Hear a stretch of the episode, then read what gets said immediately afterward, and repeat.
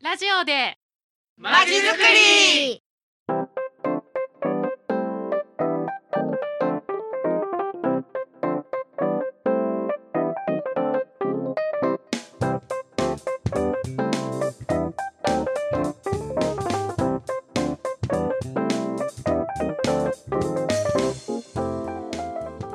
さて今日も始まりました。ラジオでまちづくり。略してラジマチこの番組は市民活動団体の皆さんをゲストにお招きしその魅力や楽しさをお伝えしていく番組です。この番組を聞いてリスナーの皆さんが活動に参加したりまちづくりをしていくきっかけになると嬉しいです。この番組は市民活動センタープラッツとラジオでまちづくり実行委員会の共同でお送りします。本日の担当はカッキーです。はい。それでは早速今朝のゲストをご紹介します。府中でボッチャの代表の丸山美香さんとメンバーの柴田真理さんです。ようこそ。おはようボッチャおはようぼっちゃはいありがとうございます、えーようこそ、えー丸山さん早速なんですけどもボッチャボッチャって響きが可愛くて親しみが持てる感じなんですけどそもそもボッチャって何だろう？って知らない方もたくさんいらっしゃると思いますのでそのあたりから教えてもらえますか？はい。ボッチャってパラリンピックの正式種目なんですよ。地上のカーリングとか床の上のカーリングと呼ばれるようにルールはカーリングに似ています。カーリングはストーンを使いますがボッチャはお手玉のようなボールを使います、イタリア語でボールのことをボッチャって言うんですよ。なんかチャってつくとねイタリア語っぽいイメージですよね、うんうんチャオとか。そうですね。うん。ちゃそれはあられちゃう。みわかん。ないですよ、皆さん。きっとお。もう年代がね古いですかね。わかります。まああのーそうですね。し柴田さん、はいあの今日ね一緒に来ていただいたん。ですけど、ボールを持ってきていただいたということで、持ってきました。はいはい。あこれ三色ですね。はい赤青白。イタリアっぽいですね。ね、このおね フランス？フランスですね。フランスっぽい。そうあのーちょうどね手のひらに収まるような大きさなんですけど、あのー革でできてるんですけどねこれ革ですよね。はい、完成です。はい。はい、でも他にも材質はいろいろあります。あいろいろあるんですね。はいこれ中こうなんかお手玉みたいな感じでこうなんか詰まってるんですけど、そうですね。何ですかねこれ？なん。かビーズのようなものが入っていたり、うん他にもありますよね。ちょっとねこの質感せっかくなんでちょっとこれを落としてもらってもいいですかね？質,、はい質感が伝わるかどうか。します。こんな感じで。ぼちゃっていう感じじゃねどすんですかねこれね、は ね皆さんおつ伝わりましたかね？はい、えーちょっとまあお手玉みたいな感じなんですけどちゃんと転がりますねそうですね。お手玉よりはだいぶ重重たいと思います。うんうんうん。対戦する2チームの持ち玉として、えーボールの色も赤と青の2色あります。それぞれ6球ずつ持って、えーうん。それをジャックボールという白いやこう玉に白い玉ですね。はい、近づけていくゲームです。なるほど。カーリングみたいな感じ、そうですね。ゲームの基本はカーリングと同じです。うん、もともとはヨーロッパで脳性麻痺など脳運動能力の障害のある方向けに考案されたスポーツなんですね。うん、でもでもリオデでリオデジャネイロパラリンピック。ははは。こちらでは日本はなんとぎ銀を取ったほどの銀銀です。それすそうなんです。ちょっとすごいですね。すごいです。だから来年のパラリンピックは金を取るんじゃないかとまさに期待されている種目なんです。すごいすごい。期待大ですね。へえこっちはどういうコートでやるんですか？あそうなんです、えー、とパラリンピックなどの正式な試合ではバドミントンコートぐらいの大きなコートで競技をするんですが、最近あの白半分ぐらいの大きさで行われるコミュニティボッチャとかレクレーションボッチャとかそういった形でも注目されています。なるほど。じゃあ府中でボッチャさんもコミュニティボッチャっていう理解でいいんですかね？はい、府中でボッチャはボッチャを通じてシニアからお子さん障害のあるなし国籍を超えたコミュニティづくりを目指した団体です。ここ数年で府中でボッチャも含めてボッチャを楽しむ企業さんや自治体さんもたくさん増えてきたんですよ。うん。いろんな人が参加されるようになってきてるんですね。ね。私もこう参加させていただいて、まあ、その感想なんですけどうちあの家族で行った時、えー小学校1年生の娘も簡単にできましたし、えー普段スポーツをやっていない奥さんもあのすごい楽しんでました。そうなんです。出場者を誰でも参加 OK にしている大会もたくさん増えてきて、とても身近なスポーツになってきました。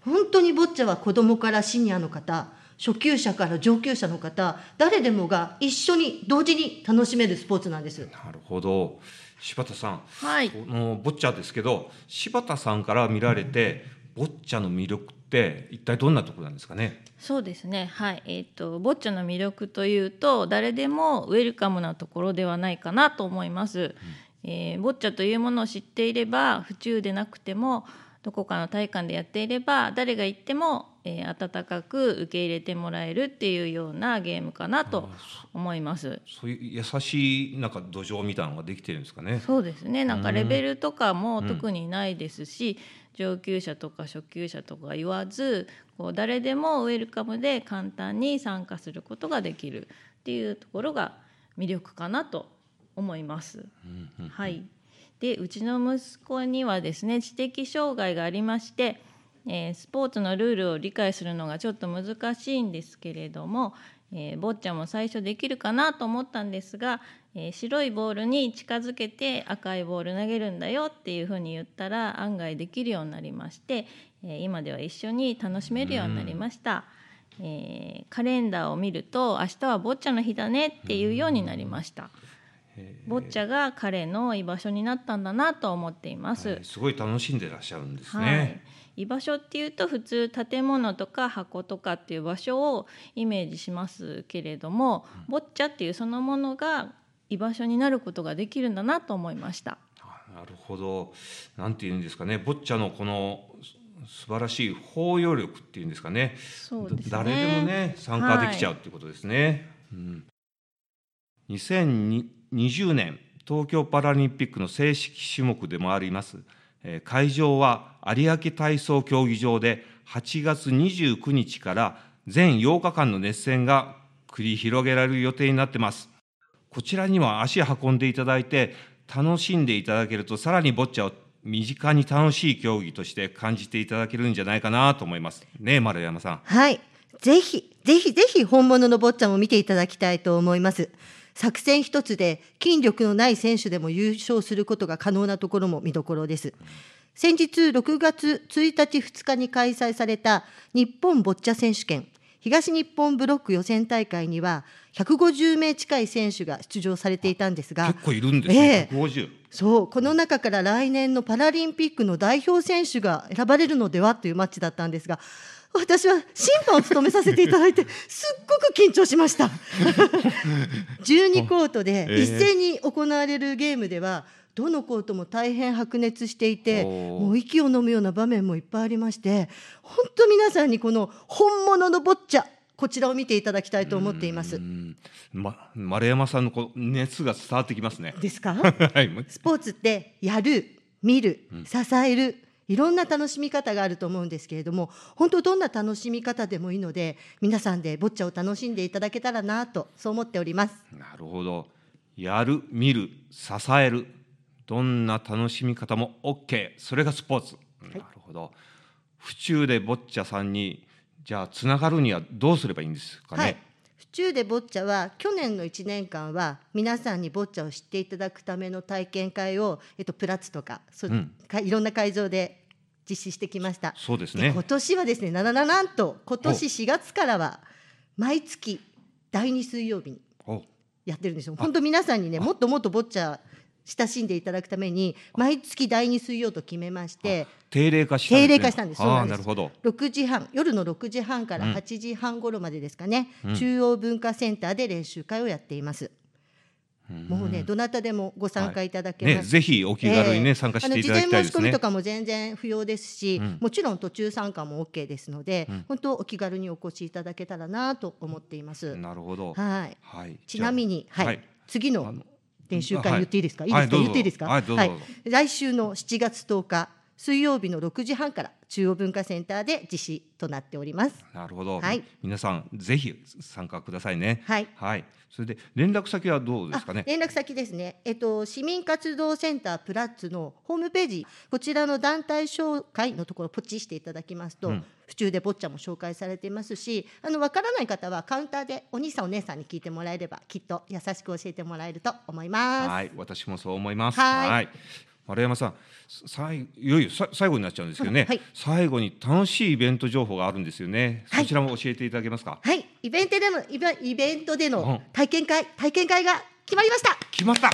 い、ほえっと、今週7月7日の午後、はい。府中市郷土の森公園バーベキュー場行われるイベント。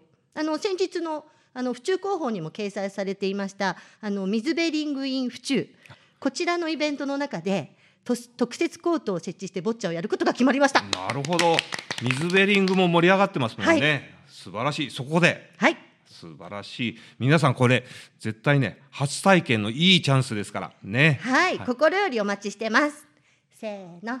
百分は一等にしかず。百分は一等にしかず はいありがとうございます。丸山さん柴田さん、えー、坊ちゃんの紹介ありがとうございました。ありがとうございました。ははい、ありがとうございます。